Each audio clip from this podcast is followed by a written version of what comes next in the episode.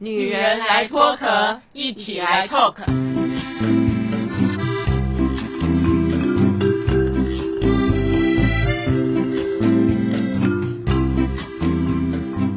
女人的一生中，在每个阶段都有不同的课题与挑战。让我们脱下外在的保护壳，探索内心与自我 talk。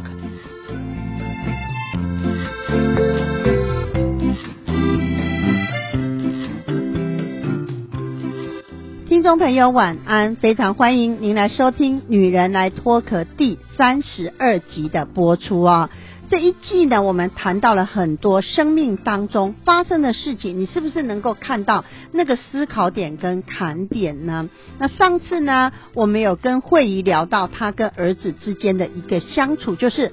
从小对于儿子的很多事情，他一定要讲清楚。可能很多父母也会说：“有啊，我也讲清楚啊。”那为什么孩子都做不到呢？我也没有骂他，我也没有打他。你发生大大小小、好好坏坏的事情都跟我讲，我可以接受啊。但是为什么有时候孩子会选择欺骗或者不讲？这个可能当然要分阶段，有些是青少年期，可能就我这个阶段我就是猫狗都嫌，我都不想讲。到了二三十岁开始进入社会，有些人会觉得，哎，我才刚开始哎，我干嘛大小事要跟你报告啊？那到了三四十岁，就像我们的左拉翅膀有一点点硬了，就觉得我可以把自己的生活 handle 好之后，我不要让你们担心，我不要讲。到了四五十岁，可能也面临父母年纪大了。更不要讲了，就像我们的阿桃一样啊，就是我什么事情都做好就好，我都不要讲哦。会议哦，也是，当然她也是一个独立自主的新女性，所以很多事情一定是自己要做好，我不要让别人担心呐、那这样讲了半天，我们到底要如何来思考到生命的坎点？一看到我们该如何呢？所以今天我们要跟另外三个女人来聊天。我是慧仪，阿桃，走啦。大家晚安哦。那么聊到了这个思考点呢、我们可不可以请慧仪来聊聊？因为呢，在你很多咨询的个案当中哦，最后大家会不会想听听你的意见？还是说你们在做咨询、咨商的过程当中，都只是他们讲你听而已？很好的问题哦。我们在做一对一个案的时候，大部分都是个案讲的比我们讲的多啦。个案在讲事情的时候，如果不给他一个完整的时间叙述的话，其实有的时候我们也会误判。所以大多数我都会让他们讲，除非他在讲述的过程中，他的情绪已经掉到一个谷底，然后拉不出来，那我就会及时喊卡，然后我才会介入，不然的话，我不会轻易的介入。尤其是现代人哦，他很需要抒发他的一个情绪，然后或者是有的时候讲话哦，没有把那个情绪整个走完哦，那个整个的状态哦，其实是不够稳定的啦。所以基本上是他们讲的比较多，那只是我们会适时的介入，还有适时的喊他，应该是这样说。所以就等于说，这也是以另外一个重点，就是呢，如果我没有这样的一个机会，在一个安全跟一个有逻辑听的人的状况下呢，我也没有办法知道那个坎点跟思考点是什么。所以我觉得一路的带领也很重要。哎，那如果好，假设我不断的跟会议聊天的过程当中，或咨商的过程当中，我看到了。哎，是不是才有一个讨论的空间呢、我觉得有的时候在个案在说的过程中哦，因为人呢有一种情绪，他没有办法表达的时候，他就一直在他那个情绪当中，他就一直在诉说。可是因为我听个案在说话的时候，我是很认真在听，我有时候会突然跟对岸说：“对不起。”你刚刚有听到你自己在讲什么吗？我为什么要这样讲的原因，是因为哦，常常很多人哦，他在讲话的时候是无意识的。他是一种处于一种无意识的状态，然后就一直在讲，一直在讲。可是呢，他讲的这些话呢，因为是无意识，所以呢，他只是在做一个情绪宣泄。那通常这个时候，我就会提醒他，他有没有听到他自己讲的话？因为我觉得这点是很重要的。因为当一个人他真的也有听到他自己在讲什么的时候，他才会有意识到说，哦，原来我自己一直在这个状态。所以刚刚丁丁问我说：“哎，我们在咨询的过程中会不会给建议哦？”通常我觉得引导式的对话是我比较在意的部分，而不是说我说什么。那因为通常我们都会发现说，如果个案是问我说：“那你有什么建议？”那个时候我讲的建议哦，他才会真的听得进去。不然，如果是我自己要给他建议的时候，通常哦，他不见得有把耳朵打开，因为他还在处于他自己的状态中。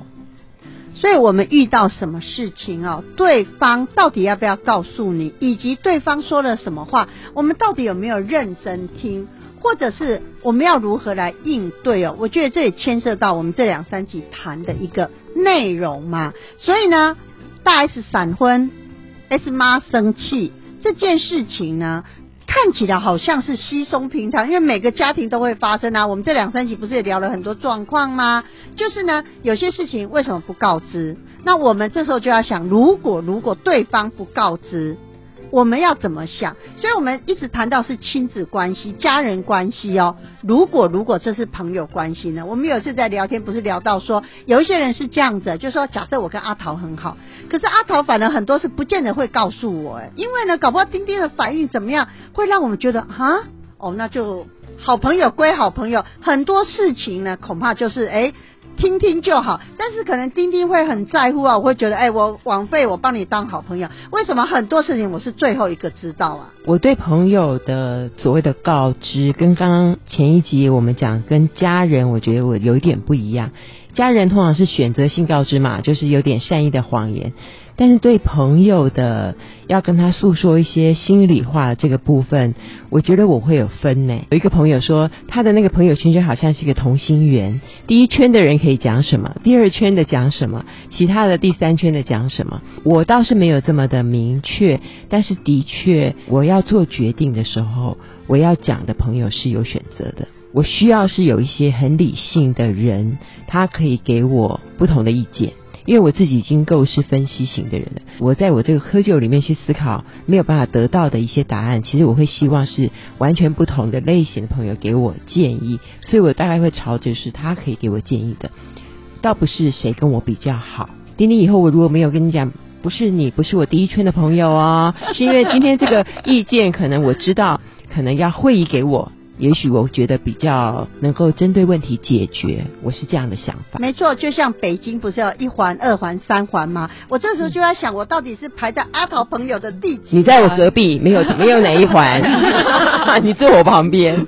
不过的确，朋友圈里面其实大家是有分的，比如说我们自己也有分啊。比如说有一群朋友吃喝玩乐，有一群呢是运动的群，然后可能是真的是谈一些公事的。所以因为每个人喜好不同嘛，你不可能要求每个人都一样，可是每个人都有很多的面。相，那你可能每个面相你都是需要，假设需要朋友的陪伴，或者需要有伙伴嘛，是人之常情。还有一种情况就是说，比如说我们要叙述一下家中长辈的事情的时候，这个朋友呢，他有没有类似这样的问题？我觉得也很重要。或者是我们要谈一些亲子问题的那时候，那这个朋友他正好是个单身又没有孩子，那他就没有那个 feel 嘛，也没有那个感觉，甚至他可能的这个话题他就不感兴趣。所以我觉得有的时候不见得是说大家彼此的关系好。不好啊，而是说有的时候在谈话的时候，真的那个话题跟这个对象有没有相关联，真的也很重要。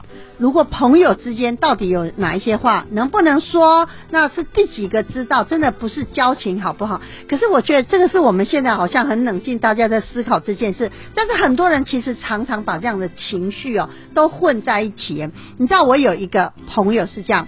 她要结婚了，她第一个告诉的不是她最好的闺蜜哦，她是跟她十几年前没有联络，然后不小心联络上的朋友跟她说：“哎，我要忙了，我我要去试婚纱哈，你要结婚了？对啊。”结果呢，她这个好闺蜜是辗转十几个人跟她说：“哎，阿桃要结婚了，你不知道吗？”她说。阿桃要结婚，男朋友不是才交往三个月吗？后来呢，我们就问，假设是阿桃了。阿桃说：“我当然不能跟他讲啊，因为他一定会跟我说，才三个月，你真的认识他吗？知道他的底细吗？所以呢，我一旦决定要嫁给他，我第一个就不能讲的就是这个人。如果听众朋友听到这里，不要以为阿桃要结婚了，我没有，很容易误会哦。对对对，不要误会。我们刚刚讲的是，其实今天如果真的这个事情发生的时候，老实说，我们真的会去挑选一下讲的对象，跟好不好没有关系。但是我发现，我觉得我生活中或生命中有什么酸甜苦辣，或者是有什么困难，或者是在父母这边有什么样的压力，我真的好喜欢跟丁丁说。而且呢，我真的觉得哦，以前我没有习惯跟我的这个好朋友说，是因为我也不知道丁丁到底懂不懂，或是能不能给我这些建议。后来发现我们错了。所以我们人呐，真的不能太自以为是。我们都觉得好像跟人家讲这个家里的小事，好像不太重要，就没有想到，我只是随口说说。这几年我父母的状况，其实都是丁丁给我很棒的建议。所以我觉得我们对朋友的定义，有时候不能太狭隘。而且呢，譬如说哪一些话，哪一些小道消息，到底知不知道？有这么重要吗？哎，会不会牵涉到我们有时候人对自己没信心呢？假设我跟左拉是好妈鸡，但是左拉的大大小小的事情，我都要透过阿桃跟慧仪跟我讲哦。我觉得人这个时候就会开始没自信了，就会觉得，哎，左拉这个好像是双面人哦。平常讲话跟我很热络，为什么这些事都不跟我讲？我觉得是不是源自于自己不对自己不够自信？我觉得还有一点呢。因为我没有玩 FB，有人是从上面知道别人的状况。其实有时候现在现代人不见得是面对面讲出来的，他有很多蛛丝马迹，跟很多不同的朋友圈，甚至社团，他都可以得到这个人的讯息。我其实我跟丁丁一样哦，我曾经也有过说，为什么我跟他这么好？这个事情他应该要先跟我讲为什么没有，后来发现其实不是，就跟刚刚讲阿桃结婚的这种事一样，他搞不好是从我某某社团，或者说我刚好去摄影了，然后那个公司的人刚好又跟谁认识，这样传出来的，所以我觉得真的不能够太去把这个事情放心里。我觉得还有一个我我观察到的啦，我就觉得说呢，有一些人哦，他很喜欢抛出一个议题以后，然后会希望得到大家的一些回应或是回馈，然后不管是好的话坏的，反正就是觉得好像大家都有在讨论这件事情嘛。我个人是不是很喜欢蹭热度的那种人？那我就发现呢，如果这个好朋友他是。有这个需求的人，那我又偏偏做不到这样的事情的，他可能就不会跟我说，因为他的需求跟我能够做到的事情是不一样的时候，在朋友当中，我是一个比较可以谈心的人，而不是那种蹭热度说哦，今天有什么事情，然后大家就开始这么热，我不是这样的人，所以呢，我觉得。这个议题啦，因为我觉得我很清楚知道我自己，所以呢，我就不大会说去对应说这个人会不会把我当成好朋友什么的，我比较不会。所以我刚刚就在想，如果每一个人都能够真正的了解自己。真正的了解自己哦是什么样的一个人的时候，也许呢，你就会很清楚的定位你自己。你根本就不要等别人来定位你，或者是呢，你去想说你在别人的心目中是什么样的一个位置。那可不可以这样子来看呢？嗯嗯，我觉得相对的，哦就像慧仪这么清楚自己，所以表示他的朋友周围的朋友也应该清楚知道他的定位嘛。对，所以我觉得是相互的。是这样子的，谈到了这个知不知道自己的定位呢？在几年前，丁丁曾经发生过一件事情。那时候丁丁了解之后，我就把自己定位在我就是一个小人。因为呢，有一次啊，我一大早哦，我就是好像肚子痛，好像肠胃发炎，急性发炎，我就到医院去挂急诊嘛。那刚好我有个朋友打给我，他就跟我说啊，他跟我讲一件事情，讲完说啊，丁丁你现在在哪？啊在办公室。我说没有，我在医院。他电话就挂了，你知道我为了这件事我生气非常久哎，你知道为什么？我就觉得我跟他是好朋友，他竟然没有问丁丁你在医院做什么，他都完全没有关心我。这件事大概十几年前，他传了什么资料给我啊？我都不大理他。有一天呢，一个月后呢，他跑来我办公室，他说：“我说丁丁，你怎么了？你这个人喜怒哈，非常的明显。你告诉我你怎么了？”我就把那一天的事情跟他讲。我说：“我们两个不是好朋友。哎，如果你在医院，我一定会问你在医院是去探病还是你生病。你一句话都没有，你就把电话挂断。你知道他怎么跟我讲？他说：因为那一天他刚好在加油站，人车子已经到了加油站了。”一那个小姐跟他说：“哎，电话请挂断哦，你现在我要帮你加油，不是比较安全吗？我当然电话把你挂断。我说好，就算你挂掉电话，你加油以后是不是要立刻打来问我？他说：可是如果你有很重要的事，你有什么这边，你一定会跟我讲啊。那表示没什么状况啊。你知道那个时候，丁丁就用自己这种小人心态，耶。我就会觉得啊，这个不是我好朋友。对不起，搞不好他以为说你去医院探病啊，有的时候我就会觉得说是我们自己把我们自己陷入到那个情境当中。所以想起来，当年丁丁其实可能跟我这个朋友之间的交情，我没有那么大的自信，所以我才会觉得，哎，你怎么不问？而且我都会觉得，要是你，我一定会问你状况什么，甚至如果你现在在医院，我要不要去看你？我都会觉得这样才对吧？对，我觉得这跟那个每个人思绪上面有没有这么的缜密有关。有的人其实比较像大条，就像我啊、有的比较大条。你跟我讲了，我可能哎就觉得哎没什么，就就就这样过了，所以我不会问太多。可有的人可能比较细心。好像你男朋友比较细心，就会想比较多。哎，这个朋友我要多关心一点。其实我觉得有时候不同的人有不同的特质，那那个特质就会反映出他们的互动模式。对，甚至我会在想啊，也有一种可能是说，有时候朋友打电话给我们，是可能要跟我们聊一下天呐、或者谈一下八卦，没什么重要的事。可是当他一听到说你在医院，他他的第一个想法是说，哦，你你可能在办重要的事，嗯那我不要打扰你。所以我觉得也有可能他是抱着一个不要打扰我们的心情。所以那个如果有听过我们第二季节目的，我一直在回顾这件事，就是丁，我们大家都知道丁丁是一个心里很多剧较场的人，对对，所以很多事情都是自己想象出来的。那如果丁丁要这样讲的话，我觉得我在朋友之前，就是如果他们他要告诉我他心里话，我觉得我通常都是一个鸡婆的老师，就是我这种人鸡婆到他跟我讲所有的情绪，或者是他想要来诉苦，或者说他讲了很多遭遇很多问题，我的第一时间就是我要帮他解决。我要帮他想办法，就是我脑子里面在听这个他的诉说的这个同时，我是一直在想，好，然后我要怎么教他，或是我想要怎么做，所以那个或者是我要怎么找办法。所以阿桃有一种拯救者的人格特质。对，我觉得那鸡婆，结果呢，我果然就踢到铁板。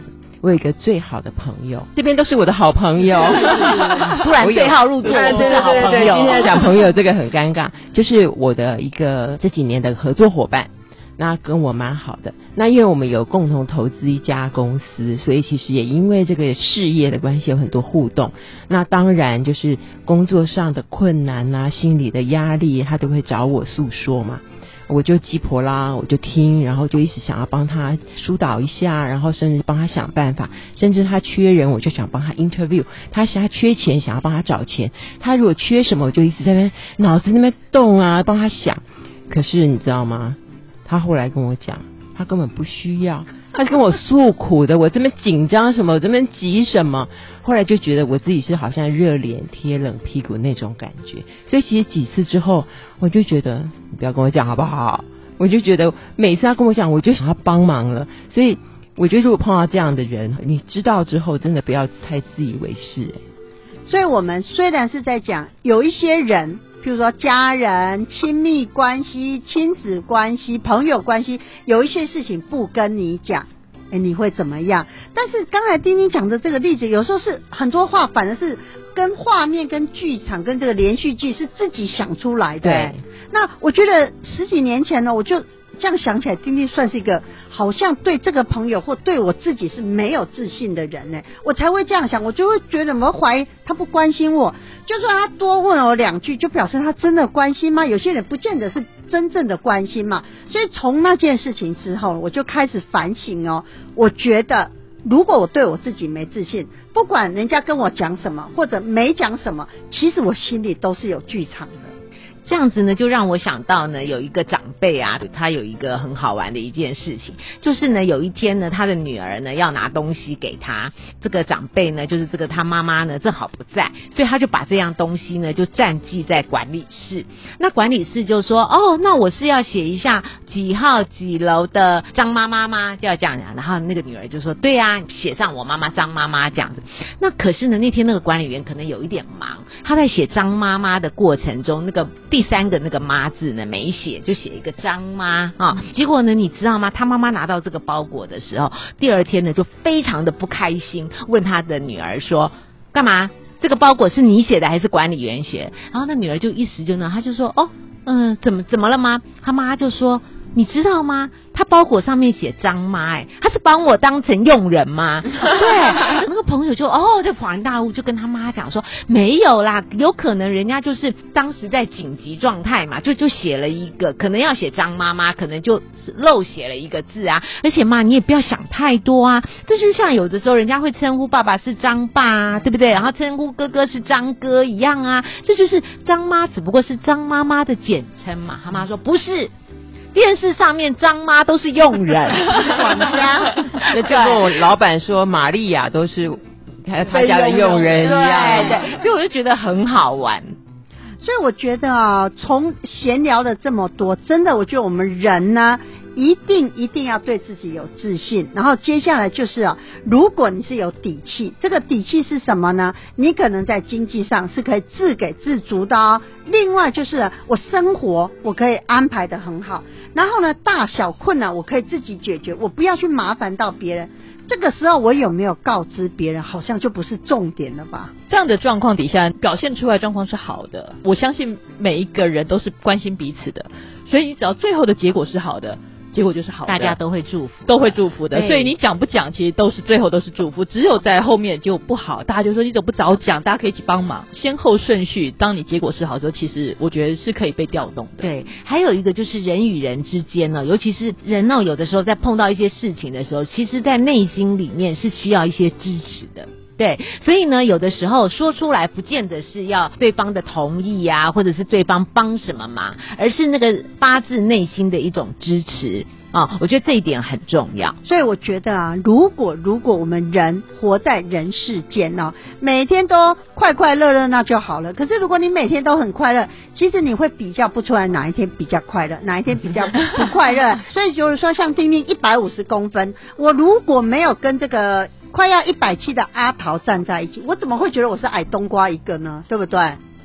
人要是没有比较，同样的道理，事件没有比较，很多状况没有比较的话，我们人常常会看不见。所以，我们这几集在讲这个大 S 的事情，真的不是说哦，我们要来聊八卦，我们是从这件事我们到底看到什么。那么节目的最后，丁丁要讨论什么呢？你知道我们这个媒体就很八卦，就有人。看好有人看衰嘛？说你看吧，大 S 这个第二个婚姻能够维持多久？五年、三年就不错了。可是按按照我的想法是，哪怕他真的快快乐乐维持到一年，真的就赚到了。我们何必去管别人这么多？丁丁的意思是说，不在乎天长地久，只在乎曾经拥有的意思吗？是我的个性是如此的。大 S 好像也是这样讲啊。对，他就觉得说，经过这几年，然后最近的疫情，他觉得人能够。有缘分还能够相聚，其实就应该珍惜能够在一起的时光。是，我觉得我们也是。现在跟家人、跟朋友，我觉得我们都要把握能够在一起的时候。对呀，我就在想啊，其实我的心愿哦，很小也很大。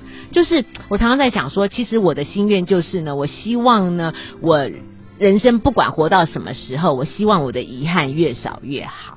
那所以我就在想啊，如果对照大 S 这件事情，对他来讲，他就是不要有遗憾嘛。那他现在想做什么？他现在有什么梦？他就去实现它，他就是拥有它，这样也是一个很好对自己的爱自己的方式啊。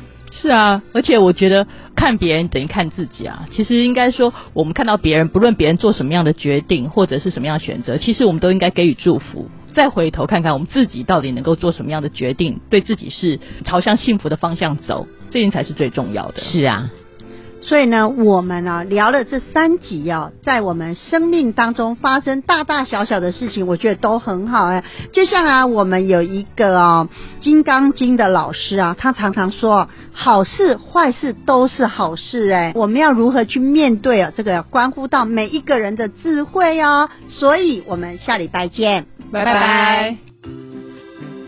女人来脱壳，每周二晚上六点半跟您一起来 talk。如果你喜欢我们的节目，欢迎帮我们订阅加五星好评哦，并分享给你身边的朋友一起来收听啊。女人来脱壳，我们下礼拜见喽，拜拜。